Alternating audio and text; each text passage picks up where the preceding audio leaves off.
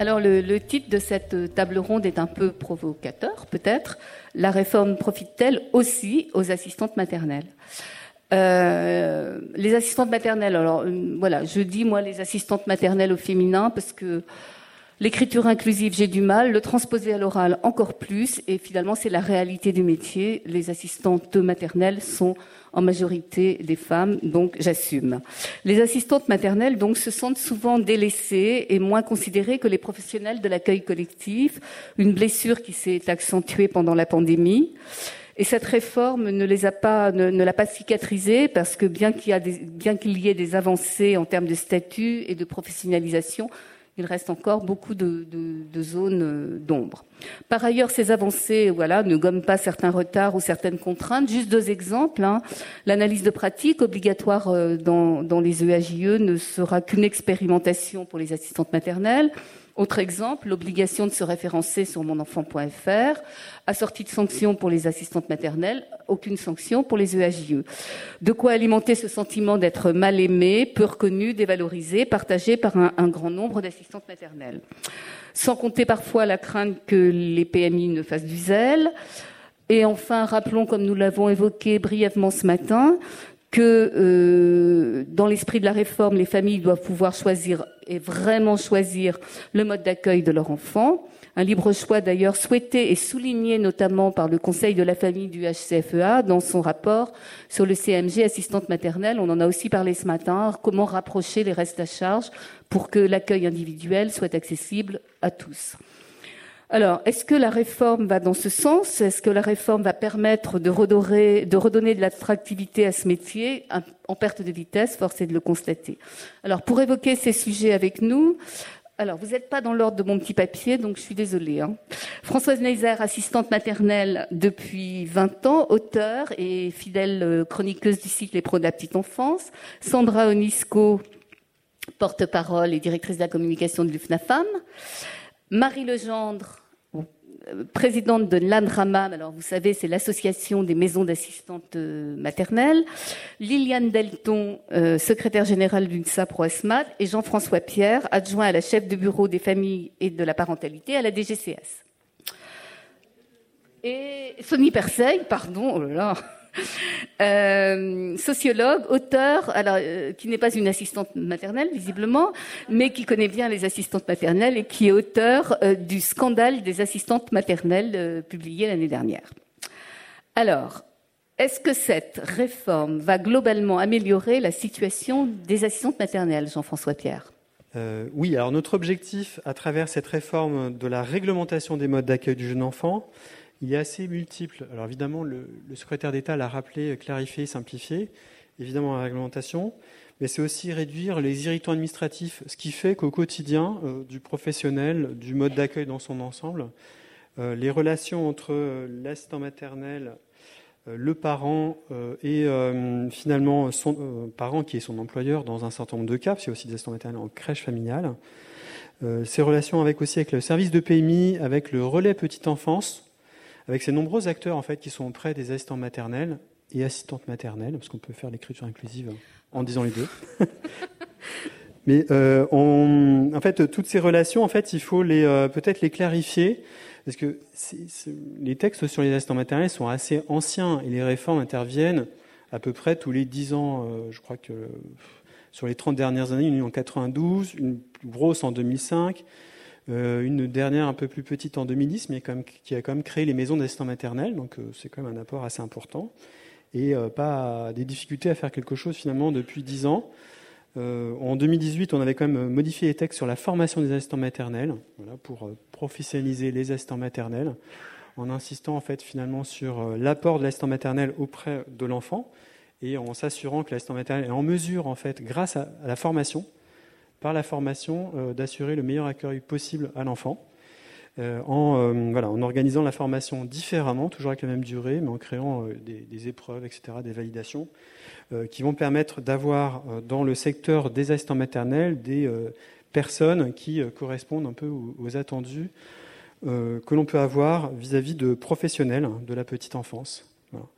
Les, rapports aussi, hein, on traitait aussi des assistants maternels. bon, on parlait du rapport de Mme Jean-Pinot de 2016, mais tous les rapports suivants aussi ont insisté sur les assistants maternels, sur ce qu'elles peuvent apporter, sur la façon peut-être aussi de réformer le, métier, de réformer ses relations. Nous, à travers la réforme, on ne traite pas de toutes les questions, on traite des questions qui sont relatives à la réglementation. Euh, donc c'est ces irritants administratifs dont je parlais. Bien évidemment, il faut agir sur d'autres leviers, mais la réforme avait un objectif bien précis de s'intéresser euh, d'abord à la réforme de la loi et la réglementation. Et réformer une loi, ce n'est pas évident, parce qu'il faut évidemment trouver un vecteur législatif. Bon, techniquement, je ne vais pas vous expliquer, mais euh, voilà, ça, suppose qu'en fait, qu'on identifie des problèmes très importants à régler. Et effectivement, c'était le cas s'agissant des assistants maternels. Donc la, réforme, en fait, apporte une réponse à un certain nombre de questions. Alors lesquelles? Voilà, alors, oui, lesquels Donc effectivement, la première, c'est peut-être pas des moindres, euh, la question en fait euh, de l'accompagnement et la sécurisation des professionnels dans leur pratique quotidienne à travers euh, l'autorisation sur l'administration des médicaments sous réserve d'un accompagnement de formation et d'autorisation parentale, d'ordonnance et de protocole. c'est des choses qui posaient beaucoup de problèmes en établissement d'accueil du jeune enfant. Les, les maternels étaient un peu plus en responsabilité vis-à-vis de leur employeur, ça on le sait. Mais il y a aussi eu des, soucis. Donc en fait, on sait qu'en réglant cette question-là pour tout le monde, finalement, on le règle aussi définitivement, on va dire, pour les assistants maternels, on l'espère. Un point important qui n'avait pas pu être réglé il y, a, il y, a, 15 ans, qui est celui de l'accès à la médecine du travail. On sait que les partenaires sociaux ont aussi avancé hein, depuis, hein, avec des protocoles, des accords euh, au sein de la branche des assistants maternels. Voilà, et donc la, réforme vient consacrer l'accès à la médecine du travail. Parallèlement, d'ailleurs, il y a une loi qui est sortie sur la santé au travail. Et euh, aussi, on est dans un contexte aussi de fusion des, deux branches professionnelles, des salariés du particulier employeur, pour les assistants maternels qui sont salariés du particulier employeur. Donc on traite aussi de cette question. Euh, on ne s'arrête pas à ces questions un peu vraiment de, pratique et de suivi de la santé, mais on s'intéresse aussi à l'accompagnement renforcé des assistants maternels euh, et le renforcement de l'attractivité du métier, en fait, grâce à l'action des relais petite enfance qui succèdent aux relais assistants maternels.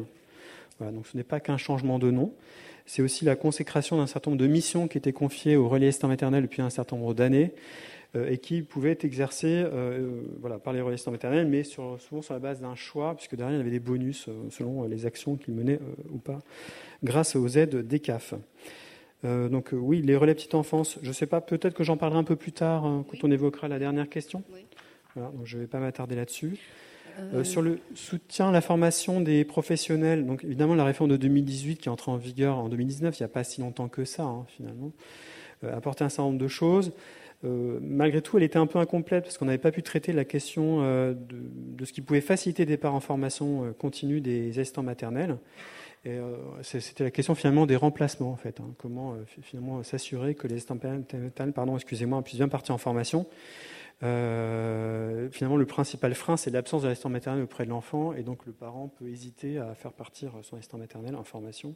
Sauf que les assistants maternels sont très demandeuses, donc voilà, c'est pas, c'est pas, c'est quand même un secteur assez particulier où en fait, où c'est les salariés qui est comme à l'initiative de la formation, ou alors il est motivé, sensibilisé par le relais assistant maternel, relais petite enfance. Donc euh, voilà, donc il fallait les aider quand même à partir en formation, et on sait aussi que du côté des branches professionnelles, des évolutions étaient apportées aussi au cadre financier pour faciliter aussi des parts en formation. On ne veut pas rester en fait à la traîne sur ces sujets-là, et donc aller un petit peu plus loin en permettant euh, plus facilement les remplacements. On souhaite aussi euh, faciliter les conditions d'exercice en reconnaissant la diversité. Pardon, la réforme de 2010 avait créé finalement les, maisons d'assistants maternels, mais par dérogation. Euh, et, donc laisse à penser qu'il fallait avoir plusieurs assistants maternels. Donc là, avec la, nouvelle réforme, on est beaucoup plus souple. On dit que c'est à partir d'un assistant maternel jusqu'à quatre euh, simultanément, en permettant d'avoir plus que quatre assistants maternels euh, dans les maisons d'assistants maternels. Et à, ce titre, on reconnaît finalement les pratiques, hein, qui étaient plutôt des bonnes pratiques, plutôt que d'éviter l'épuisement professionnel, de permettre ah. aux assistants maternels de se succéder en fait dans, dans le local et finalement d'optimiser finalement le, finalement ce coût assez important pour les assistants maternels qui sont des coûts de structure, qui sont ceux liés à la, gestion d'un lieu. Est-ce que finalement le tiers-lieu a été, a été maintenu dans la réforme? La possibilité pour une assistante maternelle d'exercer dans un tiers-lieu? Alors, bah oui, mais, euh, mais c'est pas tout à fait comme ça qu'on l'a rédigé, mais oui, oui, c'est possible. Bah oui, c'est la même, oui, mais euh, c'est la même à, à, à, une. À une, voilà. D'accord. C'est la même à une. Non, parce qu'il y avait d'autres terres-lieux auxquels on pouvait penser, mais c'est pas. Oui, parce qu'au départ, c'était quand même. D'accord. C'est beaucoup plus large. On a dû restreindre euh, parce que voilà. Bon. c'est une solution de compromis aussi entre la main et les, lieux, les tiers-lieux qui peuvent être très très divers. À une, d'accord. Voilà. non, excusez-moi, j'ai un petit moment d'absence. Non, non, mais. le fait aussi d'avoir la possibilité d'accueillir un enfant en plus pour répondre à des besoins urgents, y compris en MAM, alors que c'était assez fermé en MAM, en maison d'assistants maternelle. C'est vrai que la loi de 2010 était très restrictive là-dessus. moins, enfin, en gros, au moins deux maternels jusqu'à quatre et pas plus. Et euh, voilà, pas plus d'enfants non plus pour répondre à des besoins particuliers, alors qu'une assistante maternelle à domicile pouvait très facilement demander une dérogation. Ou, euh, non, le demander, mais pas l'obtenir. J'ai pas dit qu'elle obtenait facilement. Et, d'ailleurs, à ce titre-là, on sait que les, services de PMI passaient beaucoup de temps à instruire ce, type de demande, hein, de dérogation, d'extension, etc. Donc ça, c'est quelque chose aussi qu'on règle par ailleurs. Et enfin, euh, peut-être offrir un, environnement de travail propice à l'épanouissement professionnel et en recentrant les assistants maternels sur ce qui est leur cœur de métier, qui est accueillir des enfants, donc en leur donnant une référence nationale qui est la charte d'accueil du jeune enfant, charte qui existe depuis déjà 4 euh, ans maintenant, un peu plus de 4 ans, 4 ans et demi. On va bientôt pouvoir fêter euh, les 5 ans. Oui. L'année prochaine. Euh, charte qui en fait qui était euh, un élément manquant euh, par rapport peut-être alors c'est peut-être pas une bonne idée de se comparer à l'éducation nationale mais quand on compare ce qui existe dans l'ensemble des, autres pays finalement qui ont des modes d'accueil du jeune enfant il y a toujours des références nationales sur les, en matière de mode d'accueil.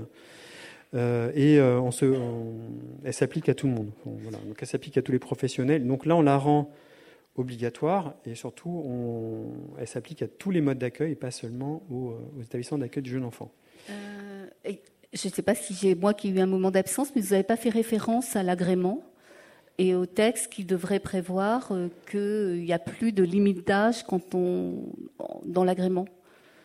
Euh, oui, oui, oui. Alors après, il nous reste encore un certain nombre de textes à prendre, parce que là, on a déjà pris pas mal, mais on n'a pas tout à fait fini. Parce que je, crois que c'est quand même un élément très important euh, pour les, les assistants En fait, on doit prendre un décret qui fixe le contenu de l'attestation. Donc là, ça interviendra normalement plutôt en octobre. À Noël? Non, mais non, non, attendez. On a hâte quand même de finir notre travail, quand même. C'est quand même enclenché depuis trois ans, il faut s'arrêter un moment. Non, non, non, non, euh, non, non, on a encore beaucoup de textes en fait à, produire. Euh... Mais je pense que c'était prévu dans l'ordonnance. Oui, oui. Euh, non, mais en fait, le, décret va pas tarder à sortir, mais en fait, on a toujours des ajustements, parce qu'en fait, on avait prévu un décret unique et qui s'est transformé en multiples décrets, etc. Très bien. Au gré des, agendas. Euh, bah, je vais laisser la parole peut-être à mes euh, je, vais demander à, Françoise Nézer, puisque vous êtes une assistante maternelle, euh, j'allais dire lambda, ce qui n'est pas très gentil, parce que vous êtes un peu plus que lambda pour nous. Mais vous, êtes... Est-ce que cette réforme, finalement, telle que Jean-François Pierre nous a résumé les, les avancées pour les assistantes maternelles, est-ce que ça va vraiment changer votre quotidien? Est-ce que vous avez l'impression que ça va vraiment améliorer votre situation? Et vos conditions de travail euh, En préambule, je voudrais dire euh, qu'il y a quand même un problème d'information des assistantes maternelles à la base. Parce que qui connaît cette réforme? Euh, Autour de moi, absolument personne. On a vaguement la notion d'une nouvelle convention collective qui va arriver, mais la réforme des modes d'accueil concernant les assistantes maternelles, personne n'est au courant.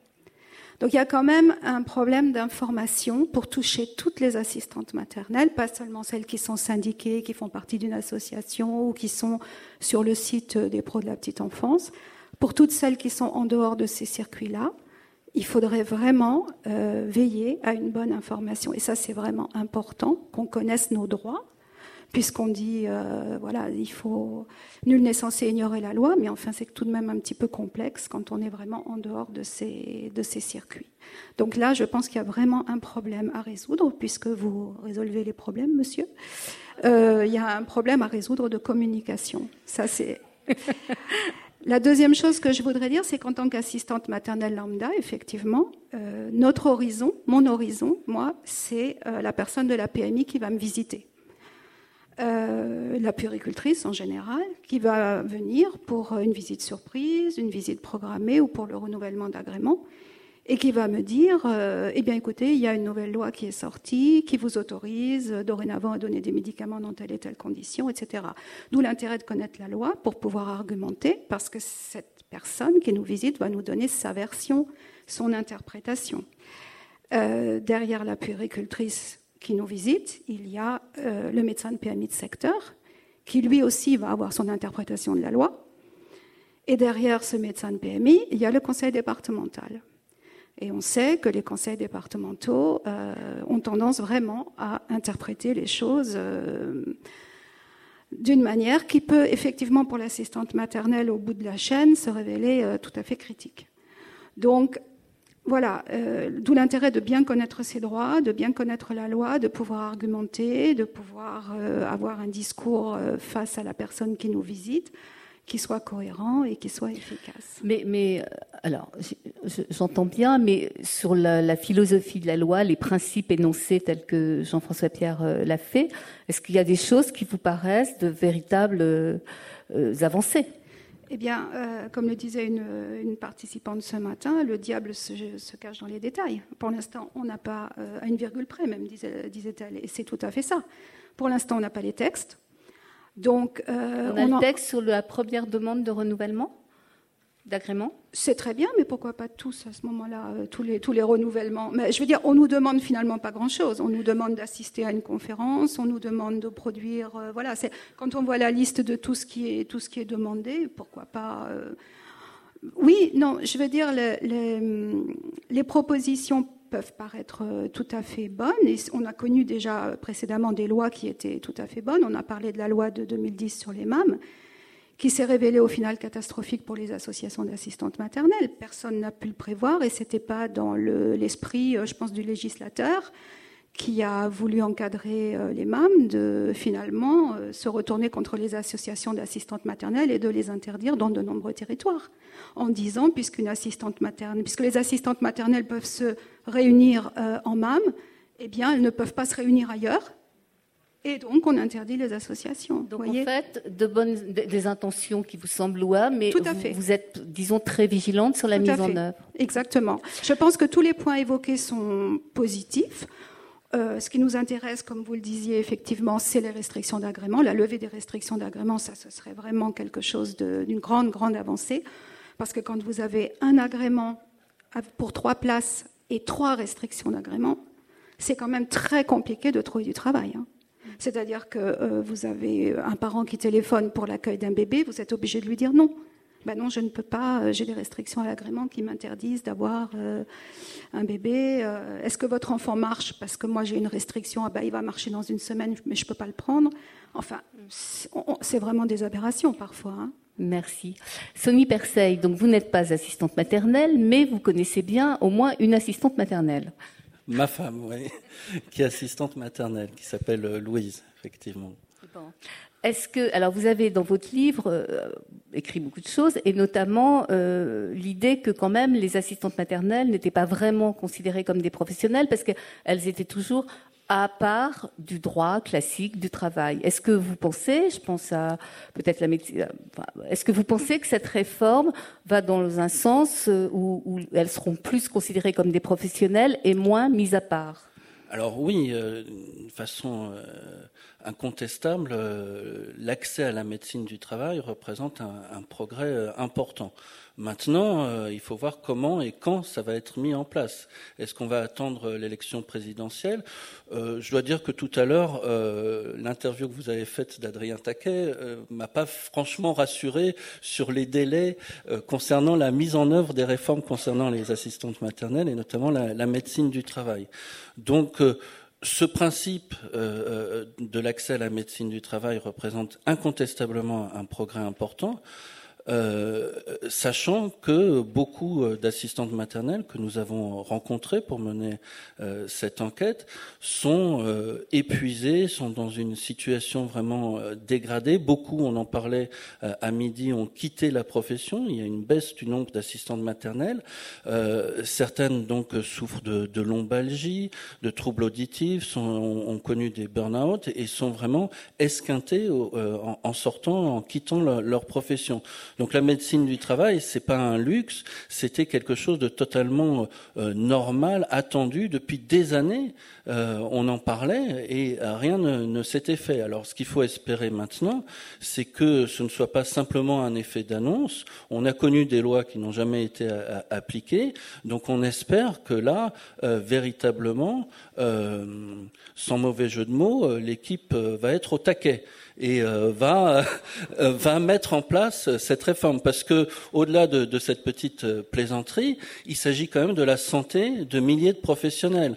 Euh, Aujourd'hui, le seul recours qu'ont ces professionnels quand elles se, se, trouvent dans ces situations désastreuses, c'est euh, le, médecin traitant. C'est donc euh, une fois que le, le dégât est, est, fait, et non pas euh, le rôle de la médecine du travail, qui est un rôle préventif euh, pour s'assurer que tout est, fait pour euh, justement que ces dommages ne, ne, se produisent pas. Après, euh, c'est bien la médecine du travail, mais c'était un petit peu l'objet de, c'était même essentiellement l'objet de, de, notre enquête, qui était donc, euh, qui avait pour titre le scandale des assistantes maternelles. C'était de dénoncer ce que vous avez dit au, début, à savoir que euh, dans les faits, juridiquement, la profession n'est pas reconnue. Euh, complètement comme une autre profession. Elle ne bénéficie pas des principes protecteurs euh, du droit du travail, notamment sur des aspects fondamentaux comme le salaire minimum interprofessionnel de croissance, le SMIC, qui porte bien son nom et dont ne bénéficient toujours pas les assistantes maternelles. Alors on en parlait à midi. Oui, beaucoup d'assistantes maternelles gardent plusieurs enfants et donc arrivent à un, salaire euh, convenable, mais beaucoup d'entre elles, des milliers, ne gardent qu'un enfant, et pour une durée qui est supérieure de travail, une durée du travail qui est supérieure à la durée légale du temps de travail, euh, gagnent des salaires indécents. Aujourd'hui, en France, en 2021, on a des professionnels qui euh, s'esquintent au travail et qui gagnent moins que le SMIC. Et là, la réforme, euh, évidemment, euh, est muette sur euh, ce, ce, sujet fondamental. Un autre... Oui. Non, non, non, non mais c'était pas... Enfin, je... je, je, je c'était pas non plus le but de la réforme de, de... Non, de parler rémunération. Enfin, c'est pas une loi, ça. Non, bien, sûr, mais ce matin, on, a parlé euh, de la motivation euh, des professionnels et euh, le salaire, évidemment, constitue, on en, a parlé, une, motivation. On manque de professionnels dans la petite enfance et, quand ces professionnels se retrouvent dans des situations aussi difficiles, ce n'est pas très, très motivant. Et on aurait pu attendre des éléments de, réponse là-dessus là-dessus aussi. Après, il y a quand même un élément, il me semble, euh, sur la professionnalisation avec, euh, on le verra cet après-midi, euh, les, les, professionnels de l'accueil individuel, les assistantes maternelles, sont bien dans le plan des 600 000 professionnels de la petite enfance. C'est quand même aussi un élément euh, peut-être à souligner parce que ce n'était pas le cas avant. Oui, d'une manière générale, personnellement, mais je ne suis pas assistante maternelle, donc euh, je ne pourrais pas m'exprimer, je n'ai aucune mmh. prétention à m'exprimer au nom des assistantes maternelles, ni même au nom de ma, mon épouse. Euh, d'une manière générale, moi, de l'extérieur, il me semble que cette réforme va plutôt dans l'esprit, dans le bon sens. Mmh. Mais si on voit ce qui n'a pas été traité, à savoir les, les, les aspects que, que, je viens d'évoquer, euh, justement, on attend d'elle qu'elle soit de plus en plus compétente, de plus en plus qualifiée, qu'elle fasse de plus en plus de choses. Et en retour, euh, ben, euh, il n'y a toujours pas euh, ce qui manque en, en termes de, de, de, rémunération minimale. Sandra Onisco, alors, est-ce que cette réforme, globalement, va dans le bon sens? Est-ce qu'elle peut améliorer la situation des assistantes maternelles et leurs conditions de travail? Ben, Moi, je corrobore euh, à 100% la dernière phrase, hein, enfin l'étendue, mais surtout euh, la dernière phrase, c'est-à-dire que qu'on qu va dans le sens dans la professionnalisation de la montée en compétences. Je pense qu'on veut tous ici. C'est-à-dire les bénéficiaires sont les, enfants, et puis derrière les familles, les assistants maternels. Enfin, je suppose qu'on ne devient pas assistant maternel pour euh, être contre une famille, pour mal faire son travail. Donc on est tous dans ce consensus de la qualité d'accueil. Mais de manière linéaire, comme le, les structures d'accueil collectif l'ont dit, les professionnels, c'est quel moyen derrière? C'est-à-dire qu'on qu demande une montée en compétences des professionnels, c'est tout à fait logique.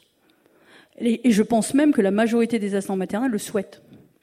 Mais le problème derrière, c'est la question du moyen. C'est-à-dire que, par exemple, si on regarde les trois grandes lignes de la réforme, on peut y voir quoi? Première ligne, les demandes vers les instants maternels, l'obligation d'inscription. Bon, certes, M. Mazurik a dit qu'il faut pondérer, mais quand derrière, c'est annexé à l'employabilité, à son emploi, vous comprendrez qu'il y a des angoisses des professionnels. Euh, parce que pour le coup, les assistantes maternelles n'ont jamais été contre, en globalité, le fait d'être visible, en fait. Hein. Bon. Ensuite, on a euh, effectivement l'administration des médicaments, toujours des demandes vers les assistantes maternelles, mais pourquoi pas, puisque le bénéficiaire, c'est les enfants de maladies chroniques, en situation de handicap, on va dans le bon sens, mais c'est des demandes. Et puis la troisième demande, c'est la preuve d'être dans un, euh, une montée en compétences. Vous l'avez dit, les asthmates sont, le veulent, mais alors que ce soit clair. C'est-à-dire qu'on monte en compétences, comme le disait Madame Delton, qu'on va jusqu'au CAP. Aujourd'hui, qu'est-ce qu'on a? On a le CAP, mais la moitié. C'est-à-dire que l'unité qui manque, bah, on n'a pas créé en fait euh, de, possibilité que l'assistante maternelle puisse avoir l'unité 2. Voyez? C'est-à-dire on a commencé quelque chose, on l'a jamais fini. Alors on se demande toujours, on est toujours dans un entre-deux, mais c'est des professionnels, elles accueillent à domicile, mais c'est des professionnels. Et du coup, si vous voulez, ça renvoie aux assistantes maternelles qui descendent pas dans la rue, hein, mais qui partent. Juste un chiffre, 2002, entre 2009 et 2019, moins 11% d'assistantes maternelles. D'accord? Quant au problème des MAM que j'ai entendu quand même, hein, le problème des MAM, c'est 2% du nombre total d'assistants maternels. C'est un peu plus de, de, de, 3, de 30 000 MAM. Donc je veux dire, c'est un problème, enfin, c'est pas un très grand problème hein, par rapport au nombre d'assistants maternels. Voilà. Donc effectivement, moi, ma conclusion ici, là, dans un premier aspect, c'est on est tous d'accord sur la professionnalisation quand elle va dans le sens d'une qualité pour les enfants, à condition qu'effectivement, il faut bien étayer la qualité. On sait un peu le taux d'encadrement, la disponibilité des professionnels. D'accord. Il manque déjà des études françaises. On n'a que des études européennes, sauf que la spécificité française qu'on que, que, a travaillé sont les instants maternels, quand même, c'est une spécificité française. On va toujours, même les chercheurs, chercher les études sur les études européennes, et du coup, on arrive toujours à la conclusion, bon, ben, les parents préfèrent la structure collective. Moi, ça me pose pas de problème, hein, ça pose pas de problème aux instantes maternelles. Ça pose un problème sur la valeur, sur le sens de son travail. C'est-à-dire, finalement, on travaille le, rapport, en fait, les rapports qu'on lit, c'est accueil par défaut. D'accord? Comment voulez-vous que les assistantes maternelles se sentent considérées? Ben, c'est comme tous les jeunes aujourd'hui, hein, dans le, enfin, ce qu'on a vu, la crise sanitaire. C'est je, je, je, je, comprends mal le sens de mon travail. Si je fais mal mon travail, si je n'arrive pas à bien accompagner un enfant, si on me dit toujours que je suis un accueil mais moindre de qualité, alors je, je m'en vais. Et aujourd'hui, le problème se pose aux assistantes maternelles. Demain, il se posera aux formateurs, au relais petite enfance, s'il n'y a plus d'instant maternel, plus moyen, puis demain aux élus. Bah oui, parce qu'il va falloir effectivement solutionner les, le manque d'accueil. Rappelons que c'est le premier mode d'accueil. Merci. Liliane Delton. Même question. oui, donc euh, moi je vais rebondir sur ce que dit Sandra sur le sens. Les assistantes maternelles aiment euh, avoir euh, un travail qui a du sens. Et pour elles, le, sens qu'elles donnent à leur travail, c'est euh, bien s'occuper d'un enfant, participer à son épanouissement et euh, rendre service aux familles. Et elles sont tout à fait d'accord pour appliquer la charte. Le problème, c'est qu'il faut leur en donner les moyens. Parce qu'on va vous dire, dans la charte, il faut euh, prendre les enfants des familles défavorisées. Mais elles n'ont pas la garantie de paiement des salaires. On leur demande quoi? On leur demande de faire du bénévolat? Donc, si vous voulez qu'elles s'investissent auprès des familles les plus défavorisées, les plus pauvres, hein, donne, elles seraient tout à fait d'accord parce qu'elles sont généreuses. Elles aiment euh, s'occuper des autres. Elles ne feraient pas ce métier autrement. Mais donnez-leur les moyens. Parce que si elles prennent des enfants de cette catégorie euh, sociale, eh bien, euh, le parent, souvent, dans ces cas-là, pas toujours, mais souvent, et en surendettement. Surendettement, elles sont même pas prioritaires. Leur salaire n'est même pas prioritaire. Hein. Donc, ça veut dire qu'elles perdent, qu'elles travaillent pour la gloire. Elles ne peuvent pas se le permettre. Surtout quand ce sont des assistantes maternelles, elles-mêmes monoparentales. Il faut qu'elles élèvent leurs enfants. Ne leur demandez pas de faire un trait sur leur salaire. Ça, c'est une chose. Elles sont aussi tout à fait d'accord, il y en a qui se forment euh, pour, euh, euh, pour pouvoir accueillir des enfants en position de handicap. Mais il n'y a aucune aide pour aménager le domicile. Hein. et, en plus, souvent, comme c'est des enfants qui demandent plus d'attention, leur agrément est, baissé, le nombre de places de leur agrément est baissé mais leur salaire n'est pas augmenté, puisque pour que le parent ait de l'aide, il faut qu'il y ait 39 euros maximum par jour. Donc, euh, euh, euh, on les coince, là. Elles n'arrivent pas. Liliane, je comprends que la question de la rémunération est importante. Sonny Persaï l'a dit aussi. Mais là, si on peut juste se concentrer sur, euh, sur ce que la réforme prévoit en bah, termes de statut et de professionnalisation, est-ce que vous pouvez nous dire ce que, oui, ce bah, que vous en pensez euh, Moi, j'ai participé euh, à Café Lab et à toutes les préparations de cette réforme, et je suis tout, en globalement satisfaite en ce qui concerne la médecine du travail, globalement satisfaite sur le fait qu'il y ait plus de restrictions d'âge qui faisait que euh, les assistantes maternelles qui avaient quatre agréments, souvent elles n'en accueillaient effectivement que deux, hein, des enfants. Donc euh, voilà. Donc tout ça, ça va euh, dans le bon sens, à condition évidemment que les assistantes maternelles, mais je pense qu'elles le sont, soient suffisamment responsables pour prendre un nombre de, de bébés en adéquation avec ce qu'elles peuvent faire et de leur logement. Ça, je suis bien d'accord. Mais voilà. Donc s'il y avait eu aussi un peu plus de souplesse dans les demandes de, dérogation ou dans les demandes de modification des agréments, on n'aurait peut-être pas été obligé d'aller jusque-là. Voilà. Donc ça, c'est une chose. Par contre, il y a des, dans la réforme, il y a des aspects qui me gênent davantage, qui est euh, comme l'expérimentation euh, des relais euh, qui vont se mêler des contrats de travail. Là, je suis tout à fait opposée parce que euh, je considère qu'un contrat de travail se négocie entre un employeur et un salarié et un tiers n'a pas à, donner son avis. Voilà. Très bien, merci. Euh, Marie Legendre sur la, sur la réforme, est-ce que ça va, est-ce que ça va dans le bon sens? Est-ce que ça va améliorer un peu la situation? Puis après, moi, je vous poserai une question spécifique, puisque vous représentez les MAM, sur cette disposition euh, qui, je crois, fait grincer pas mal les dents, cette possibilité des MAM d'accueillir jusqu'à 20 euh, enfants. Alors, au niveau de, la réforme, euh, oui, elle profite, enfin, elle peut profiter aux assistantes maternelles, mais il y a aussi des avancées euh, en, parallèle hein, qui doivent être mis en place concernant la CMG. On en a parlé, euh, on en a parlé ce matin. Euh, j'ai entendu qu'il y aurait une idée d'ajuster au plus près le CMG individuel au CMG collectif. C'est pas l'ajuster au plus près. C'est, il doit être au même niveau. Le reste à charge. Ce sont les mêmes parents, les mêmes enfants. Euh, concernant aussi euh, le CMG, euh, la possibilité, enfin c'est primordial pour, pour nous, que les parents qui sont en congé parental peuvent bénéficier du CMG pour de l'accueil occasionnel. Ces parents-là ont aussi besoin de temps, de rendez-vous, d'accompagnement des aînés. Ils n'ont pas la possibilité de, d'employer une assistante maternelle pour des temps particuliers et aussi pour permettre à leur, euh, leur jeune enfant euh, bah, d'être euh, socialisé. Si on peut revenir sur les points de la réforme plus précisément au niveau des, au niveau des traitements et soins médicaux, pour l'assistante maternelle, je pense que c'est une avancée, hein, avec l'accompagnement de la PMI, l'inscription sur le contrat de travail, euh, c'est quelque chose qui va être clair hein, et euh, important. Hein.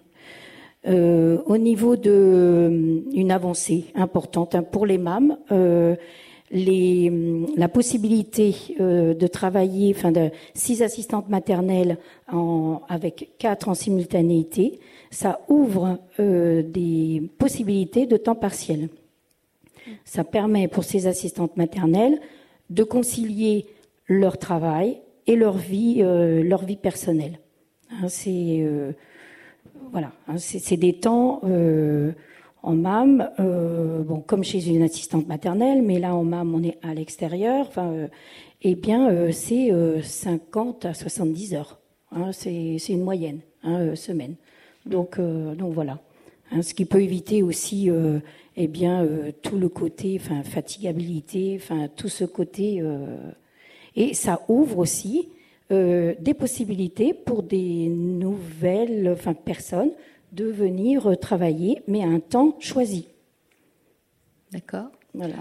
Et alors?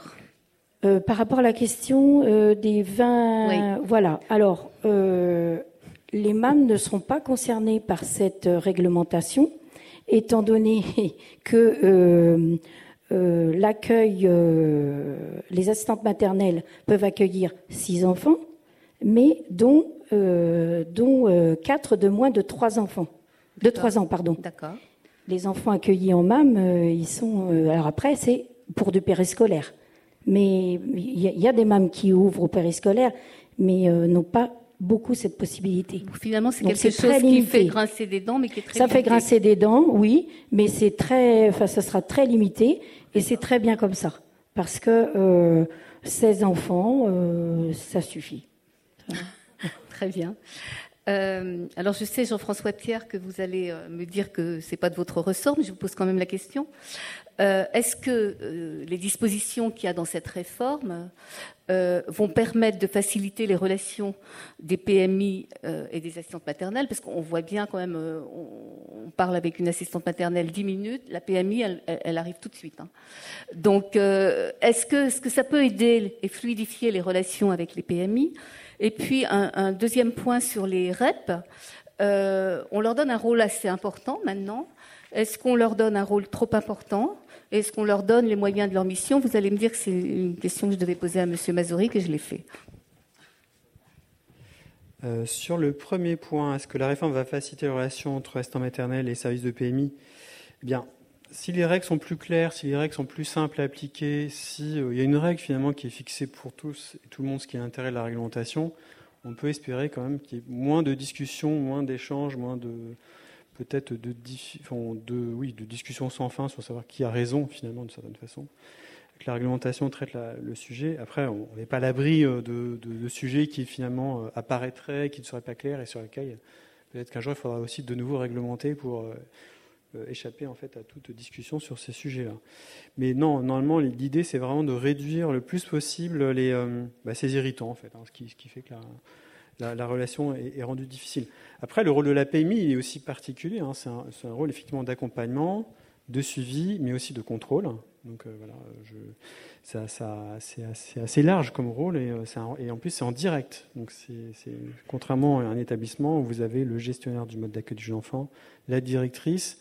Là, c'est vrai que l'assistante maternelle ou l'assistant maternelle est en relation directe avec le référent au niveau de la PMI. Euh, ça peut être parfois compliqué, euh, surtout qu'évidemment une institution, euh, on le sait, vient toujours avec sa parole institutionnelle, qui peut être aussi une parole personnelle, puisque effectivement, comme vous l'avez dit, il y a plusieurs rouages dans cette institution, il peut y avoir plusieurs paroles différentes, et c'est vrai que c'est l'assistant maternel qui peut se retrouver comme ça face à ces différentes paroles. Pour régler ce problème un peu de finalement de, diversité des, des opinions d'interprétation finalement, mais tout simplement peut-être pour euh, faciliter le dialogue entre les différentes parties, parce qu'une assistante maternelle est rarement toute seule dans son département. Parfois, il y en a plus de 10 000 hein, dans un même département. Euh, en fait, on a souhaité euh, finalement institutionnaliser les comités départementaux, voilà, les comités départementaux des services aux familles qui existaient depuis 2014-2015 sous forme de circulaires, donc avec des orientations nationales dont les acteurs locaux s'étaient emparés et qu'ils avaient appliqué à peu près presque à la lettre, mais avec des thématiques différentes. Donc là, on a choisi de standardiser de définir euh, très précisément la composition euh, de, euh, du comité départemental des services aux familles. Alors, je vais vous laisser sur votre fin parce que le décret non plus n'est pas sorti. Non, mais on en a, pas que les assistants maternels. On, l'a évoqué un peu ce matin. le sujet. Bon, il y a moins d'attente peut-être de ce point de vue-là, mais je pense que pour les acteurs institutionnels, ça va aussi changer la donne, parce qu'aujourd'hui, on a quand même une commission départementale d'accueil des enfants qui a peut-être disparu parfois dans les faits, mais qui existe toujours dans la réglementation et qui peut quand même continuer à travailler. Là, on, va euh, la remplacer par euh, autre chose qui va traiter des différents modes d'accueil, avec aussi un dialogue avec le niveau national, ce qui n'existait pas euh, jusqu'à présent. On avait un peu tenté de le faire en interne, en réunissant à quelques reprises, il y a quelques années, les acteurs nationaux autour de la petite enfance, mais c'était une réunion de temps en temps, en fait, entre grands réseaux. On n'allait pas beaucoup plus loin que cela, et ce n'était pas confortable dans la mesure où ce n'était pas hum, cadré d'une certaine façon. Alors que là, avec le, nouvel outil euh, qui est le comité départemental et services aux familles et ce nouveau texte, on va pouvoir peut-être un peu plus euh, être dans la définition. Et pourquoi pas aussi comment dire, décliner un peu ces, euh, ces, grands principes qui sont dans la charte, qui sont effectivement pas faciles à appliquer, pas forcément applicables de la même façon dans tous les modes d'accueil, pour des raisons inhérentes hein, que vous avez citées, comme effectivement voilà, des, des, conditions de rémunération, etc., pour faire en sorte que ce soit plus facile. Parce qu'on ne peut pas toujours céder sur les thématiques internationales, parce qu'à l'étranger, finalement, le modèle assistant maternel n'existe pas ou, rare, ou, très peu. Jean, Dans quelques pays, ça existe. Je vais, vous couper pour rebondir quand même sur les PMI, sur ce que, ce que vous avez dit. En fait, vous avez essayé de clarifier les choses pour qu'il y ait de moins en moins d'irritants, de, comme vous dites, selon votre. Euh, Liliane Delton, vous, vous, vous, vous aviez, euh, vous avez des craintes et vous n'êtes pas la seule. Je crois que j'en avais parlé aussi avec Sandra Nisco. Euh, certaines PMI ont déjà signalé qu'elles n'appliqueraient pas le décret euh, ou l'arrêté, je ne sais pas, c'est dans l'ordonnance, je crois, euh, le texte en tout cas qui prévoit qu'il n'y ait plus de limite d'âge dans l'agrément. Or, c'est très variable. Pardon? C'est très variable. C'est très variable et parce que j'ai quand même, et pour rester positive, j'ai quand même, il y a quand même un certain nombre de départements qui l'appliquent déjà, sans attendre le décret. Hein Donc l'ordonnance leur a suffi. Et j'ai par exemple le 34, le 79, le 17, le 64, le 51, le 33, le 67, le 01, le 83, le 32, le 81, le 35, le 31 et le 19 qui appliquent pour être exhaustif. D'accord. voilà. Par contre, euh, donc il y, a quand même des PMI qu'il ne faut pas euh, généraliser. Le... Bon, y a, on a des difficultés quand même, c'est vrai, mais c'est plus des difficultés personnelles, hein, à mon avis. C'est euh, voilà, il y a des PMI qui sont aussi plus durs que d'autres. Il y a aussi des PMI où il y a la méfiance de part et d'autre et peut-être le dialogue qui ne s'instaure pas. Hein. Mais euh, ce qu'il y a aussi, c'est qu'elles ont quand même tendance, je dis elles parce que c'est beaucoup des puricultrices, pas beaucoup des puriculteurs, hein, donc j'emploie le féminin, elles ont quand même tendance aussi à interpréter, les lois à leur façon. Le, le décret n'était pas paru, était tout juste paru sur euh, l'obligation au premier renouvellement de euh, montrer qu'on est engagé dans une démarche de professionnalisation, que j'ai eu des coups de fil d'anciennes assistantes maternelles au bord de la retraite, affolées, qui me disent la puricultrice est venue me voir pour telle ou telle raison, et elle me demande de faire, euh, de mon, enfin, elle me cite ce décret, elle me dit que je dois montrer que je suis dans une démarche. Elle dit, moi, je vais sur retraite dans deux ans. Enfin, bon, voilà. Et elle me dit qu'elle va me retirer mon agrément. Donc, vous voyez, c'est, hum, voilà, il y, a des interprétations et toujours au détriment, quand même, du, professionnel et ça ne leur permet pas d'être en confiance, de pouvoir dialoguer. Ça, met beaucoup de stress à cette profession. Sandra, quelque chose à dire sur les PMI, entre guillemets? Oui, je, je, dirais que c'est un problème de personne. Il ne faut pas stigmatiser les services de PMI. Il y a des gens très bien, comme chez les assistantes maternelles, comme partout. Euh, après, je dirais que peut-être, euh, alors je sais pas, euh, est-ce qu'il faudrait pas prévoir une formation euh, en amont? Alors je sais qu'il y a des départements qui le font, hein, mais une formation en amont pour former. Euh, enfin, je veux dire, c'est pas le travail d'une péricultrice au départ, hein, infirmière spécialisée sur la petite enfance, sur les nourrissons. Enfin, c'est pas c'est pas des juristes quoi.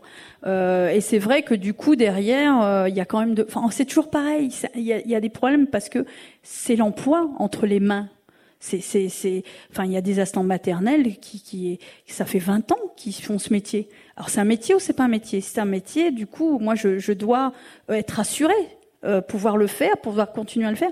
C'est, pas serein. Ça, c'est sûr que c'est pas serein.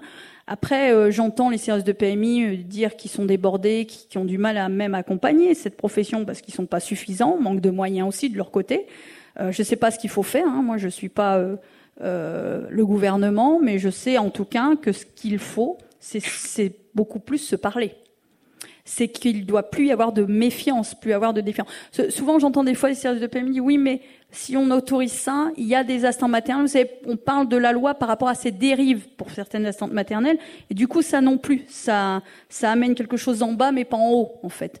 Voilà. Donc, euh, c'est un problème de personne. Je pense qu'il ne faut pas euh, incriminer l'un ou l'autre. Non, non, euh, c'est pas, on ne fait pas le procès des PMI, hein, pas du tout. Mais Françoise, quand même, euh, Françoise Neiser, je, je, crois que sur, sur les, les relations avec les PMI, vous, vous dites souvent, mais on nous prend, on nous infantilise, on, on, on est responsable, on, on, fait un métier, on va pas faire n'importe quoi, on va pas accueillir quatre enfants de six mois. C'est ce que vous ressentez, qu'on ne vous fait pas assez confiance? Eh bien, euh, comme on le disait précédemment, la PMI doit accompagner, conseiller et euh, surveiller, contrôler. Euh, c'est totalement contradictoire. Je veux dire, si moi j'ai un problème avec un enfant, il faut que je fasse appel à la personne qui, en théorie, peut me retirer l'agrément. C'est totalement contradictoire. Donc déjà, il faudrait séparer complètement l'accompagnement le suivi et le contrôle. Si c'était, et en plus, effectivement, un problème de, financement, puisque euh, là où j'habite, nous sommes presque 500, elles sont trois puricultrices. Il a, moi, je ne la connais pas, ma puricultrice. Je ne vais pas téléphoner en cas de problème à quelqu'un que je ne connais pas. S'il n'y a pas de proximité, il n'y a pas de confiance. La confiance, elle se gagne petit à petit par la proximité, par le fait que cette personne, je sais que je vais pouvoir compter sur elle. Donc il y a, vraiment, euh, dans les relations avec la PMI, il faudrait absolument séparer les missions. Ce serait vraiment le, point le plus, important. Euh, sur la PMI, euh, qui veut s'exprimer? Oui, Sonny Perseil Oui, pour la plupart des, des professions, l'évaluation, le contrôle se fait par des pairs, des personnes qui ont l'expérience de la profession. Là, ce n'est pas le cas. Euh, c'était une des suggestions que, l'on faisait, c'était d'associer, il s'agit aux, péricultrices, des assistantes maternelles qui pourraient bénéficier de décharges, qui pourraient être nommées, élues. Bon, les modalités de désignation, on peut les, les discuter, mais c'est quand même aberrant que jamais dans le processus d'évaluation et de contrôle, des professionnels à moins qu'on considère les assistantes maternelles comme n'étant pas des professionnels, mais des professionnels soient associés aux côtés euh, des, des puricultrices. On en parlait à midi euh, au déjeuner, qui était euh, non pas une table ronde, mais une table rectangulaire, mais très instructive. cela pourrait réduire des situations de, stress où on, a une intrusion à son domicile d'une personne extérieure à la profession, parfois beaucoup plus jeune, fraîchement diplômée et qui se permet euh, pas mal de choses, ce que ne ferait pas une assistante maternelle expérimentée. Merci. Euh, sur le, nouveau rôle, euh, les nouvelles missions des relais petite enfance, qui vont quand même avoir des missions importantes d'accompagnement des assistantes maternelles, est-ce que c'est quelque chose qui va dans le bon sens? Est-ce que vous espérez beaucoup de, de ces nouvelles missions? Ou est-ce que c'est quelque chose qui peut vous inquiéter? Je pose la question, répond qui veut là. Oui Marie-Légendre ben, je, pense que donc, les missions sont élargies.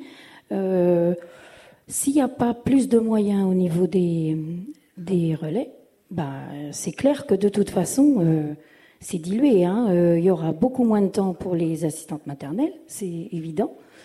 c'est sûr que là, il faut un, ben euh, oui, beaucoup plus de, moyens pour eux, c'est sûr. Moi je connais bien les, animateurs de, de, RAM qui font un travail de proximité, de tricotage avec les instants maternels. Euh, c'est des gens aussi qui, qui, qui, ont, qui ont besoin de sens dans leur travail. Et euh, en fait, euh, ben, souvent, euh, ils sont en perte de sens aussi au bout d'un moment, c'est-à-dire mettre des chiffres dans des cases. Est-ce qu'on est dans la séduction avec les assistantes parce que de plus en plus, on doit mettre des chiffres dans les cases et du nombre d'assistants maternels? Est-ce que le lieu de socialisation de l'enfant, c'est aussi un lieu de professionnalisation Et quelle limite? Vous voyez, si demain, il y avait un bouquin à faire pour les animateurs, c'est quelle limite, quelle mission? Alors, depuis des années, nous, l'UFNAFAM, je ne sais pas si on milite pour une formation obligatoire des animateurs de RAM. Je veux dire, on ne peut pas être dans la professionnalisation sans former ces personnes. Hein. on leur demande de professionnaliser des asthmates, quels moyens, là encore? C'est toute la trame de, et cette ligne rouge depuis ce matin. Hein. Oui, oui. Euh, oui, Liliane Delton, allez-y. Je nourris beaucoup d'espoir sur ces REP pour aider à la professionnalisation. Et je pense qu'il faut vraiment mettre le, paquet sur euh, la professionnalisation des assistantes maternelles. Euh, elles sont d'ailleurs très demandeuses, mais euh, il faudrait que ce soit des temps aussi pendant les heures de travail. Parce que euh, quand, euh, vous, comme le disaient euh, mes collègues, quand leur semaine de travail, toute amplitude horaire, tout enfant confondu, s'élève à 60, voire plus, 70 heures, leur demander de se former le samedi ou le soir, c'est quand même beaucoup leur demander. Sans compter qu'il y a tout un travail invisible qui est de désinfection, nettoyage des jouets, euh, ménage, qui n'est pas rémunéré mais qui se fait à domicile en plus des heures d'accueil. Donc euh, vous voyez pourquoi les assistantes maternelles sont quand même en grande difficulté. Donc, euh, et tout ça avec pas beaucoup de considération, tout ça, ça fait un mélange pas très facile. Donc, pour, les, pour en revenir à la professionnalisation, elles sont très demandeuses beaucoup plus que dans d'autres professions euh, euh, de, formation. Mais euh, on ne leur donne pas forcément les moyens de le faire, puisque la branche ne veut que le catalogue d'Hyperia, qui est quand même assez réducteur, et pour le moins. Et, en plus, on leur dit de se former en, en dehors des heures de travail. Jusqu'à maintenant, c'était la grande majorité. Donc tout ça, ça fait des freins, et c'est dommage parce que c'est une profession qui est très demandeuse. Euh, oui, allez-y, Marie. Pour parler de professionnalisation aussi, ce qu'il faudrait euh, mettre en parallèle, c'est de simplifier ce système de parents facilitateurs. Donc, euh, en fait, pour vous faire court, si une assistante maternelle part en formation, elle doit demander évidemment à ses parents employeurs, mais un des parents doit prendre en charge le salaire euh, pour tous les autres parents. Et donc, évidemment, ils seront après euh, euh, dédommagés de ça, mais ils doivent, ils doivent quand même prendre tout ça en charge. Et donc, ce qui fait que bah, ça limite énormément. évidemment, en tant qu'assistante maternelle, on se dit, on ne va pas rentrer dans ce système-là, parce qu'on sait qu'on peut mettre aussi les parents en difficulté et on ne le fait pas. Et on fait les formations le samedi. Et comme, comme Liliane disait, ben oui, ça, augmente encore, euh, encore euh, nos journées, sachant que les formations, souvent, euh, quand les formations qui sont proposées, ça va être deux, trois samedis à suivre. Donc, enfin voilà, c'est, on le fait, mais ben, on est content d'avoir terminé aussi parce que c'est très très lourd. Jean-François Pierre, vous vouliez dire quelque chose Après, je vous passe la parole, Liliane. Euh, oui, sur, l'accompagnement par les services de PMI, euh, bon, on a aussi des choses qui sont prévues dans les décrets à venir aussi, il faut le dire, mais je, comme c'est pas fixé juridiquement, je préfère pas trop en parler pour l'instant. Un peu, un peu. on n'est pas nombreux. Non, c'est pas ça. C'est que faut. On a encore une consultation juridique à faire pour savoir si on peut aller jusqu'au bout de notre logique, mais d'avoir. Euh, bah, donner, le ton. Bah, nous, notre idée, c'est de donner une plus grande opposabilité au référentiel d'agrément de 2012, vous voyez, qui est un peu ancien, et, euh, de faire un peu comme pour le référentiel bâtimentaire, qui soit opposable en fait. Mais ça, il faut qu'on s'assure que ce soit juridiquement possible. dire euh, voilà. Comme ça, ça, ça viderait aussi de, un certain nombre de discussions. Euh, le fait aussi, pour les services de PMI, hein, le, fait que le retrait d'agrément doit être précédé d'un avertissement écrit, ça rajoute un petit peu une petite. Euh, je sais pas si, non, voilà, ça fait partie aussi des choses à venir, euh, qui ont déjà été discutées, donc il n'y a rien de nouveau. sur donc l'accompagnement aussi, tout, tout, ne se fait pas qu'au niveau du service de PMI, effectivement. Donc, on espère que le développement de l'analyse des pratiques professionnelles aussi va aider aussi pour pouvoir évoquer ces cas difficiles et quand on ne sait pas trop vers qui se tourner. Euh, dans les établissements d'accueil du jeune enfant, d'ailleurs, le problème n'est pas, n'est pas euh, assez analogue. Hein. C'est pour ça d'ailleurs qu'on a rendu euh, obligatoire entre guillemets l'analyse des pratiques professionnelles, parce qu'on sait que c'était un petit peu en perte de vitesse, qu'on avait tendance à s'en exonérer, alors que toutes les études le disent, le développement professionnel elle, continue. Elle n'est pas obligatoire hein, pour les assistantes maternelles, non, non, je sais, je elle que expérimentale. mais pour les assistantes maternelles, en fait, il y, a des petits leviers qui sont donnés en plus qui n'existent pas tout à fait dans les établissements d'accueil du jeune enfant. Bah, le premier, c'est que en tout cas depuis cette année, dans le catalogue Hyperia dont vous parlez, il y a une possibilité de faire des séances d'analyse des pratiques professionnelles. Vous avez droit jusqu'à 14 heures sur 4 mois. Alors j'entends bien les remarques sur c'est en dehors du temps de travail, etc. Ça, euh, tout à fait d'accord. Euh, il y a certainement des précautions à prendre, parce que moi j'ai déjà eu des entretiens avec des assistantes maternelles qui en faisaient en fait l'analyse des pratiques professionnelles déjà depuis un certain temps. Moi, je disais en fait le problème c'est la proximité avec les autres assistantes maternelles en milieu rural, et il fallait certainement peut-être euh, envisager une autre façon de faire dans le cas des assistants maternels, en fait, puisque souvent euh, les parents sont les voisins, les assistantes maternelles aussi. Donc en fait, il y a des questions comme ça peut-être à voir de, pratiques professionnelles pour euh, l'analyse des, pratiques. Après, on sait que les relais petite enfance, euh, certes, on leur demande énormément de choses, on leur demande des choses très variées, des aspects un petit peu gestionnaires, comme s'ils étaient un peu référents numériques pour les assistantes maternelles, qui ne sont pas forcément à l'aise avec les outils numériques référente professionnalisation, parce qu'on leur demande de s'intéresser finalement à l'employabilité des assistants maternels, de répondre à des questions sur le droit du travail, de les euh, aider à se former et aussi euh, référentes, euh, puisque ce sont souvent des éducatrices des enfants, référentes sur l'accompagnement des enfants, ce qui est un peu la, raison pour laquelle on a créé aussi, il y a bien longtemps, ces relais assistants maternels et devenus relais petite enfance. Les relais petite enfance aussi, donc ils sont en cours de réforme aussi, pas seulement au niveau de la réglementation, mais aussi au niveau des, finalement des, textes de la CNAF. Donc, ils sont en train de travailler dessus. Et il est question aussi de, voilà, de, détendre l'analyse des pratiques professionnelles. Donc euh, ça, va aussi, euh, ça, fera, ça fait partie aussi des missions euh, de ces relais. La question de la référence en santé aussi, qui, peut, qui ne repose pas entièrement sur les services de PMI, dans, la, dans, une relation directe assistant maternel et service de PMI, qui pouvait avoir lieu sous la forme de conférences ou d'interventions au relais assistant maternel. Là, on, aimerait aussi que sur le modèle de ce qui existe en crèche, ça puisse être euh, expérimenté d'une certaine façon, que ça puisse se développer. Alors après, il faut trouver le modèle aussi euh, économique. voilà, c'est encore, il faut trouver le modèle économique, etc. On, est encore, euh, on a encore des choses à changer au niveau des textes. Mais voilà ce qu'on ce qu'on aimerait ce qu'on aimerait faire. Bon, bah, on attend les textes alors. Bah, oui, oui, on attend, mais bon, et effectivement, l'appropriation d'une réforme, ça demande du temps et donc des outils. Évidemment qu'on n'a pas fini de sortir tous les outils. C'est vrai qu'on commence déjà un peu à travailler sur euh, les, guides d'application, les guides d'information sur la mm. mise en œuvre de la réforme. Et d'ailleurs, euh, chaque événement que l'on participe, c'est déjà un moyen d'informer un petit peu sur, euh, sur ce que contient la réforme. Donc on espère que ce sera, sera très entendu. Voilà. vous vouliez dire quelque chose? Oui, je voulais rebondir sur ce que disait ma collègue sur les formations dans la branche, puisque je suis négociatrice dans la branche des assistants maternels SPE. Euh, il va euh, y avoir euh, une, réforme sur le. Sur, il n'y aura plus de, parents facilitateurs, puisqu'il va y avoir. c'est la branche qui va se.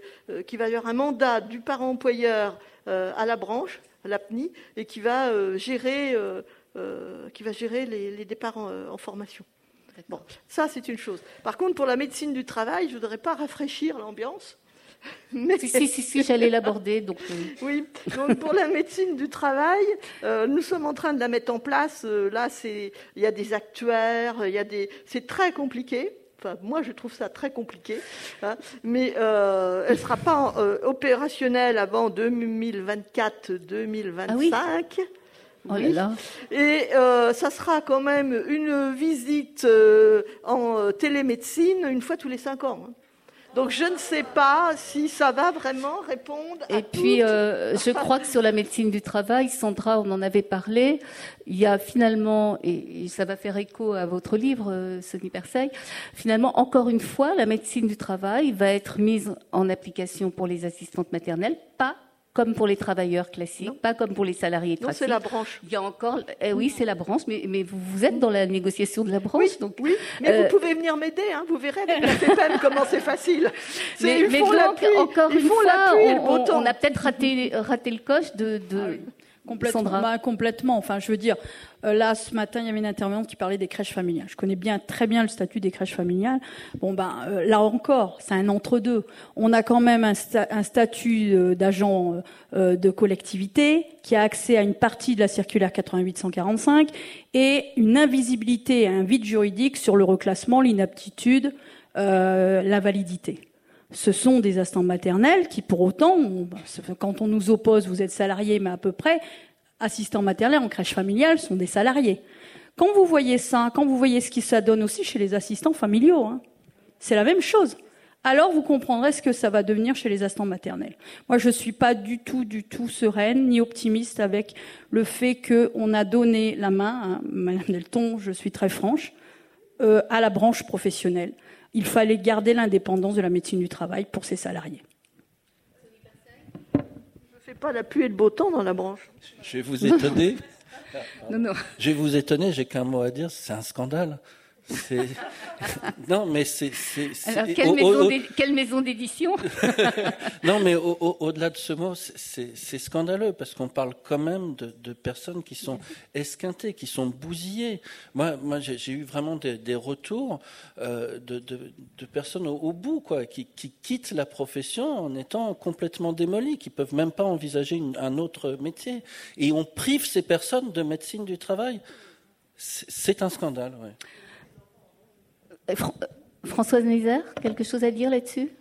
C'est une profession vieillissante, ça c'est clair. énormément de collègues sont âgés, donc on a mal partout, effectivement. On a les poignets en vrac, on a des lombalgies, on a mal à la nuque. C'est épuisant, c'est vraiment des journées longues, très fatigantes. Maintenant, est-ce que la médecine du travail, euh, moi, ça me fait un tout petit peu peur, peut-être parce que je ne connais pas, je ne sais pas. Mais je me dis, aller voir un médecin et lui dire, écoutez, moi j'ai les poignets en vrac avec les poussettes doubles, les poussettes triples, les poussettes quadruples. C'est vraiment difficile de porter des enfants qui font 15 kilos. On les met dans les chaises hautes, on les met dans les lits. Enfin, c'est très fatigant. Moi, j'ai peur qu'ils me disent euh, bah, écoutez, on va vous enlever les bébés. Dans ce cas-là, peut-être que vous ne prendrez que des grands. Ou, enfin, je, voilà, je ne sais pas. il y a vraiment une crise de confiance. Ah oui, hein. oui, oui, bah oui, parce que c'est très nouveau. Donc, est-ce que ces médecins vont être formés aux spécificités de notre métier? Est-ce que les troubles musculo-squelettiques vont être pris en compte, comme pour les caissières, par exemple? J'ai un peu du mal à imaginer, vous voyez. Et puis, je pense que je suis pas la seule quand j'en parle autour de moi. Alors, grosse interrogation quand même. Euh, oui, rapidement, puis après on passera. Euh, Est-ce que ça ne fait pas doublon avec euh, notre renouvellement d'agrément? Étant donné que quand on le renouvellement d'agrément, on a une visite obligatoire, une visite médicale obligatoire. C'est pas la même chose, là c'est médecine du travail, mais c'est aussi tous les cinq ans. Donc, je ne sais pas. très rapidement euh, complété euh, en disant que la grande crainte des assistants maternels, c'est d'avoir un retrait d'agrément. Donc si on leur dit qu'elles sont plus euh, aptes physiquement parce qu'elles ont des tendinites, elles ont ceci, elles ont cela, elles vont pas aller se plaindre. Oui, c'est ce, ce, que disait Françoise. Et puis déjà, il faut quand même déjà remarquer que dans les études, elles s'arrêtent beaucoup moins. Il y a beaucoup moins d'arrêts de travail chez les assistantes maternelles, ils sont plus longs parce qu'elles s'arrêtent quand vraiment il faut qu'elles soient opérées. Ou Mais autrement, elles ne s'arrêtent pas. Pourquoi? Bah Parce que le retrait d'agrément est libre, pas besoin d'être motivé. Donc si elles s'arrêtent 8 ou 15 jours pour une maladie, eh ben, elles perdent leur contrat, souvent. Donc euh, tout ça, c'est quand même un, un gros problème. Alors, oui juste quand même euh, rappeler que la médecine du travail a surtout un rôle préventif.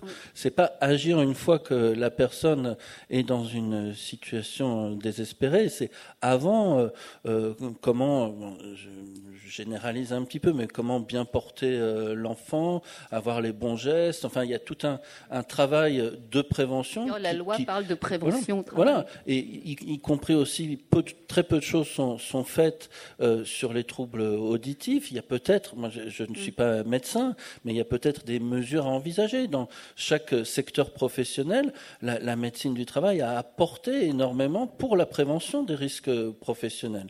Et puis aussi parler enfin de maladies professionnelles. Mm. Euh, donc pour, pour, moi, la médecine du travail ne peut apporter euh, euh, que, que des bonnes choses. Je ne partage pas de ce point de vue, enfin, je ne mm. suis pas assistante maternelle, mais je vois mon épouse qui, qui, qui, souffre concrètement, et, et, et, je pense que si elle avait un accompagnement en prévention, pour, pour, ça, ça ne pourrait qu'aller mieux. Très bien. On va terminer cette table ronde par une, un petit tour de table, dernière question. Donc, on a j'ai cru comprendre que la réforme, elle va pas vraiment permettre de redorer le blason de la profession et de le rendre plus, attractif le métier. Selon vous, je vais demander à chacun, qu'est-ce qu'il faudrait en plus pour redorer, euh, enfin pour rendre de l'attractivité à ce métier et, lutter contre l'hémorragie euh, des, des, professionnels? Sandra? Moi, je repartirais sur la question du sens. C'est-à-dire aujourd'hui, quand on parle d'une assistante maternelle, il y a plein de choses hein, qui sont faites dans les communes, plutôt pas mal, hein, des petites vidéos, tout ça. Mais souvent, ce que je constate, c'est qu'on parle de la, personne et pas du mode d'accueil. C'est-à-dire, c'est une personne qui a un agrément, une formation. Si ça rassure les familles, ça les séduit plus aujourd'hui. Euh, il faudrait partir de euh, la qualité de ce mode d'accueil. Qu'est-ce que c'est? Euh, à quoi, enfin, euh, la personnalisation de ce mode d'accueil, l'individualité, qu'est-ce que ça veut dire pour cet enfant? Du coup, en quoi ça répond aux demandes des familles? Après que les familles fassent un choix, eh ben, elles le, font, hein, elles ont tout à fait le droit, on le sait, mais alors un choix éclairé. C'est-à-dire, euh, effectivement, aujourd'hui, euh, bah on parle de socialisation. Euh, quid de la socialisation quand c'est un tout petit? Est-ce qu'une asthmate qui n'a pas quatre enfants, on n'est pas en train de le socialiser? Enfin, vous voyez, il y a quelque chose de détourné derrière. Alors, moi, si j'avais un vœu pieux, ça serait travailler pour redorer le blason, pour créer un véritable choix, de démontrer, d'expliquer, d'accompagner les familles à mettre en avant la qualité de ce mode d'accueil, et ensuite, il y aura un choix. C'est peut-être ce que feront les REP, puisque si j'ai bien entendu Vincent Mazoric ce matin, il, il y avait de promotion. Euh, ils le font déjà, je veux dire, les animateurs euh, le mmh. font, mais je pense que ça ne suffit plus. Il faudrait que le niveau national s'en occupe. Une grande campagne nationale? Absolument. Sony Perseil je ne vais pas être original, je vais dans, le même sens, une reconnaissance euh, que qu'il s'agit d'une véritable profession à part entière. On a, on a eu cette discussion euh, euh ce, ce, midi avec quelqu'un qui euh, ne reconnaissait pas véritablement finalement le, le, le, le caractère pleinement professionnel, salarié de l'assistante maternelle. on a l'impression que c'est toujours une variable d'ajustement qui n'a pas le droit à la parole. Oui, il y a des représentations syndicales, mais on le sait bien, d'une part, d'une manière générale, en, France, la représentation syndicale est ce qu'elle est, et d'autre part, chez les assistantes maternelles, elle est encore euh, plus, plus faible. Et la valorisation, la participation, l'implication des assistantes maternelles dans leur propre métier, elle, doit, euh, à mon sens, se, se développer, elle est, elle est, attendue. Et puis, euh, c'est vrai que cela dépasse peut-être même le cadre de, la profession, mais encore une fois, euh, il y a quelque chose de choquant pour la République que des personnes soient privées de droits fondamentaux qui sont accordés à tous les salariés comme le salaire euh, minimum. Euh, et, donc, euh, tant qu'on sera dans cette situation, il n'y aura pas non plus de, de, reconnaissance. On a aussi parlé ce matin brièvement, mais de l'appellation, qui est peut-être aussi à, repenser pour plus de plus de sens, plus ça, peut se, voilà, c'est symbolique, mais ça participe à la reconnaissance. Euh, je ne sais pas, Françoise Nézère, si vous allez être d'accord sur cette appellation, parce que je, je, sais que vous, ça vous gêne pas du tout qu'on vous appelle Nounou. Vous avez même écrit un livre avec, comme, dans le titre Nounou. Ça m'a été beaucoup reproché d'ailleurs. Mais non, moi ça me choque pas. C'est pas l'appellation qui est le problème. Pour moi, c'est plutôt pour attirer euh, des, des, personnes vers un métier précaire, solitaire, euh, où on est extrêmement vulnérable face aux différentes administrations. Mais franchement, j'ai pas trop d'idées. Moi, je sais que je le conseillerais pas à mes enfants. Hein. Euh, si mes enfants voulaient devenir assistants maternels, je leur dirais, mais non, fais autre chose. Hein. Donc, je ça, c'est un peu tous les métiers. Moi, je dis à mes enfants, ne devenez pas journalistes. Hein. Euh, voilà, c'est vraiment un métier extrêmement précaire. On est, on est encore avec des euh, réunions d'information avant le, de demander l'agrément. Il y a une réunion d'information, on vous explique que vous n'aurez pas un vrai salaire que vous devez avoir un conjoint qui gagne bien sa vie parce que vous, vous euh, voilà, c'est pas un vrai salaire. On vous explique ça en réunion. Donc, hum, comment attirer euh, de nouvelles personnes? Je, ne sais pas. Peut-être effectivement une campagne nationale. Euh, je ne sais pas. Vraiment, je ne sais pas. Liliane Delton? Bon, ben, moi, je suis syndicaliste, donc ça ne va pas vous étonner ce que je vais vous répondre. elles veulent être des salariés comme les autres. Elles veulent être considérées comme des professionnels. Et si on leur demande d'être des professionnels, il faut les traiter comme tels. Il faut qu'elles soient associées aux décisions. Là, c'est trop souvent les pouvoirs publics qui décident à leur place, un peu partout. Combien il y a d'assistantes maternelles dans toutes les instances? Combien il y a d'assistantes maternelles dans vos comités, les schémas et tout ce qu'on veut là? Combien il y a d'assistantes maternelles qui prennent, euh, qui, prennent euh, leur euh, destin en main? Hein? Combien c'est les mairies, c'est les PMI, c'est le gouvernement, c'est le ministère, c'est tout le monde qui décide pour elles. Qui, sait qui Pourquoi on les donne pas qu'elles sont pas actrices de leur propre devenir? C'est ça qui leur permettrait d'être considérées comme reconnues. Pourquoi dans les professions réglementées il y a des chambres professionnelles Nous, il n'y a rien. Hein? Et pourquoi est-ce qu'elles veulent aussi, et je vais finir là-dessus, c'est le droit du travail comme tous les salariés? Pourquoi sont-elles exclues du Code du travail? Elles ont un accident de travail, eh ben, elles ne sont pas du tout protégées contre le retrait d'enfants. Il y a, des, y a des, même des RAM ou des PMI qui leur disent vous êtes enceinte, il faut démissionner, il faut penser au bien de l'enfant. Et la, loi d'ordre public, elle est où hein? Donc euh, voilà. Donc euh, si on veut que, les, à mon avis, il faut les prendre pour des vrais professionnels et les traiter comme tels. Merci, euh, Marie Legendre. Comme disait Liliane ce matin, je pense que ça va passer par la, enfin pour, enfin pour être considéré vraiment professionnel, ça va passer par la formation, par le diplôme et, l'accès après à la formation continue, quoi. Enfin, faciliter ça, quoi. Parce que euh, on a besoin. Euh, donc l'assistante maternelle euh, à domicile, elle est isolée. Il y a les rames, certes, mais de se retrouver en formation, c'est un booster les formations. Et, et, quand on a la possibilité d'en faire régulièrement, c'est important et c'est que du bonus pour les enfants, pour, pour soi, mais, mais aussi pour les enfants. Et donc, je pense que c'est ça qui est important. Merci. Alors Jean-François Pierre, je vous laisse euh, conclure. Donc j'ai le droit au mot de la fin, c'est ça en fait? Alors ça me rappelle un peu les visioconférences assistants maternels qu'on a tenues pendant la période du Covid, où on était un peu beaucoup ensemble. donc, euh, et ce genre de discussion. Donc je dis bon, bah finalement, ça n'a pas changé. Euh, non, sinon sur effectivement, qu'est-ce qu'il faut en plus? Bah, oui, je dirais évidemment, enfin, évidemment pour les questions rémunération, structuration du secteur, il y a le comité, enfin, il y a ce le ministère, le comité de filière, effectivement.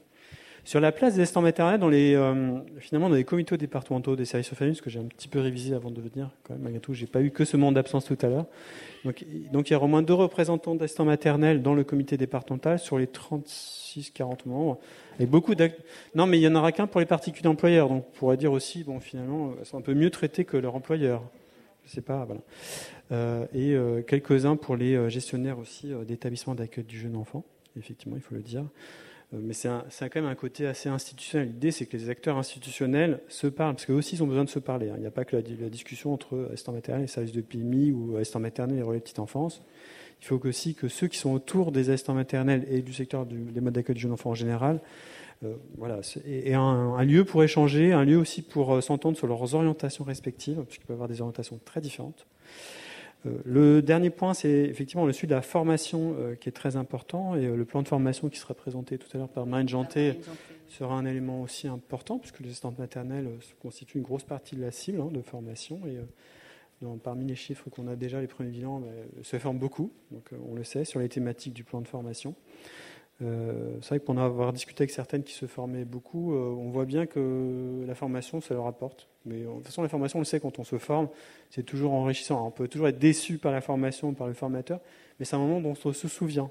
Donc c'est quand même un moment important, parce que ça n'arrive pas tous les jours. Euh, l'idée, c'est pas que tout le monde parte tout le temps en formation, c'est que c'est pas possible compte tenu des emplois du temps des uns et des autres. Mais c'est vraiment toujours un plus. Euh, et quand euh, la formation se passe pas bien, on se dit mais finalement j'aurais peut-être besoin d'une formation sur un autre sujet. C'était pas ça, c'est pas comme ça que je le voulais, ou c'était peut-être le formateur finalement il va apporter ce que je, ce, que j'aurais aimé euh, savoir, et donc il va falloir que j'envisage peut-être une autre formation. Donc, donc on, en tire toujours quelque chose. Et dans les études qui existent sur finalement le développement professionnel, en quoi finalement les assistants maternels comme les autres professionnels de la petite enfance peuvent améliorer leur pratique professionnelle pour améliorer la qualité d'accueil. Euh, certes, on parle de la formation initiale, mais euh, dans l'étude, ils insistent vraiment plutôt sur la formation continue, sur, euh, bah, sur l'analyse des pratiques, sur la supervision. Et ça, ces choses-là, elles existent, elles ont besoin d'être développées. sur les relais petite enfance, d'ailleurs, dans, la COGE, il y a quand même un objectif de développement des relais petite enfance en augmentant le, bah, le nombre d'équivalents temps plein auprès des assistants maternels, dans les relais petite enfance. Alors, c'est un objectif assez énorme, parce qu'il y a quand même 3000, 3000 relais, hein, je crois, quasiment. et pas partout, ça c'est vrai, et il faut aussi euh, les développer partout, ça on le sait bien. Mais quand ils existent, il faut aussi développer leur amplitude horaire pour pouvoir leur permettre de tenir toutes ces missions qu'on leur demande. Donc il y a énormément de choses à faire, il faut faire feu de, tout bois, je dirais, sur le sujet. Très bien. Euh, voilà, c'est notre ambition à toutes et à tous. Je pense que ça, on est d'accord. D'où cette passion là. Merci. Merci. Euh, est-ce qu'il y a des questions? On a un peu de temps, donc s'il y a des questions, vous pouvez y aller.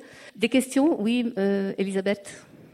Laitier, référent petite enfance à l'AMF. Oui, euh, tout d'abord, euh, bah, pour vous remercier d'avoir euh, consacré tout un après-midi aux assistants maternels, parce qu'ils sont pour moi et plus globalement pour nous à l'AMF un, je veux mode d'accueil petite enfance et notre grande idée, c'est de ne jamais mettre de hiérarchisation, de priorisation. Il y a d'une part un accueil individuel, chez l'assistante maternelle et d'autre part un accueil collectif qui peut être régulier d'ailleurs ou, pas régulier.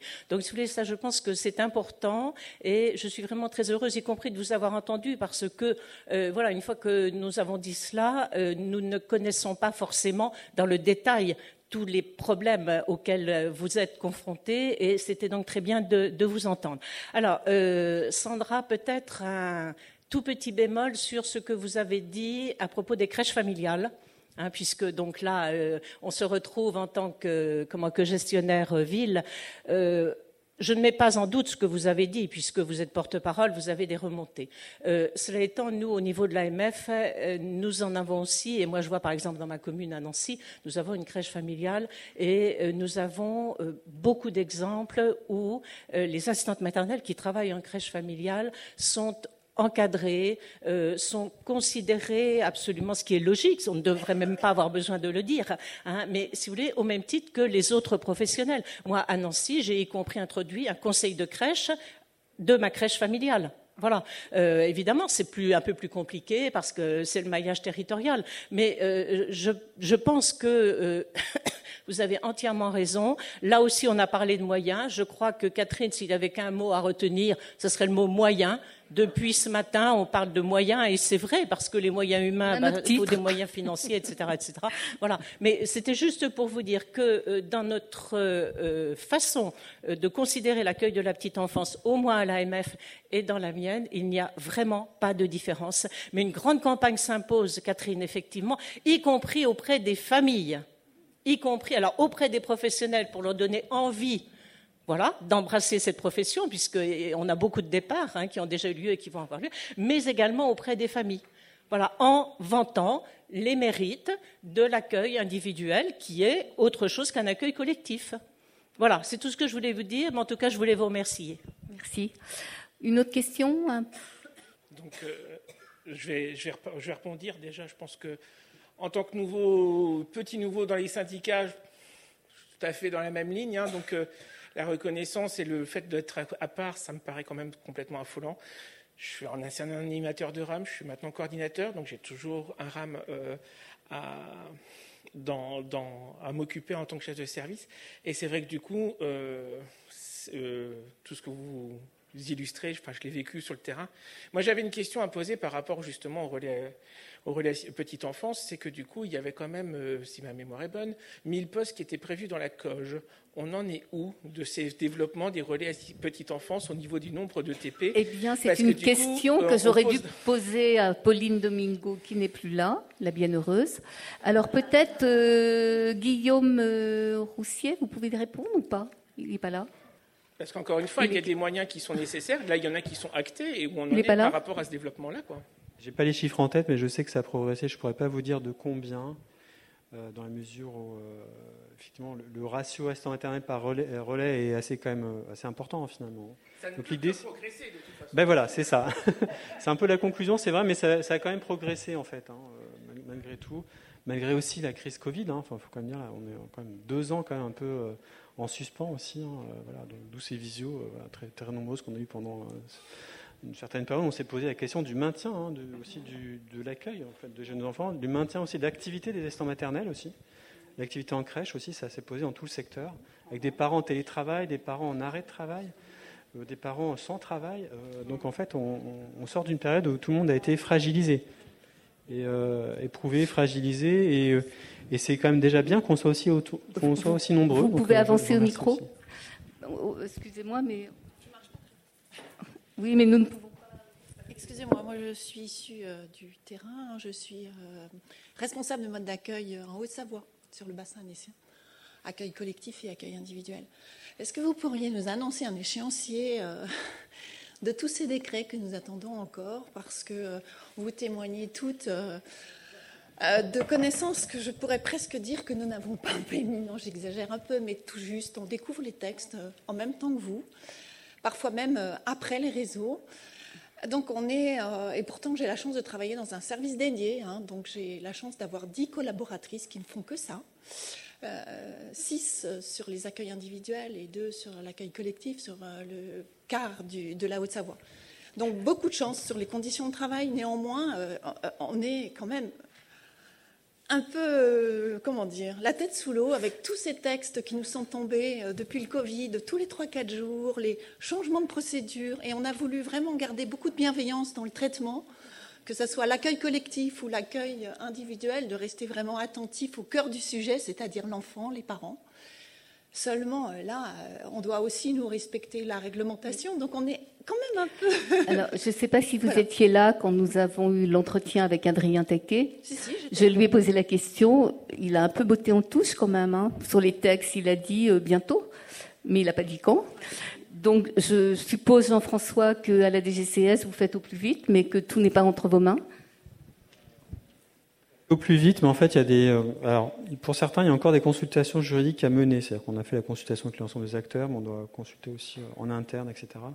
Ça va, nous rajouter quelques semaines, mais il y a des textes qui vont encore sortir euh, peut-être la semaine prochaine, sur le journal officiel, par exemple. Dans les semaines qui viennent, peut-être d'ici fin septembre ou début octobre, on a encore des textes qui vont paraître. Parce qu'en total, on a quand même un. Alors, j'ai plus le chiffre en tête, parce qu'en finalement, on a, divisé les décrets en plusieurs petits décrets.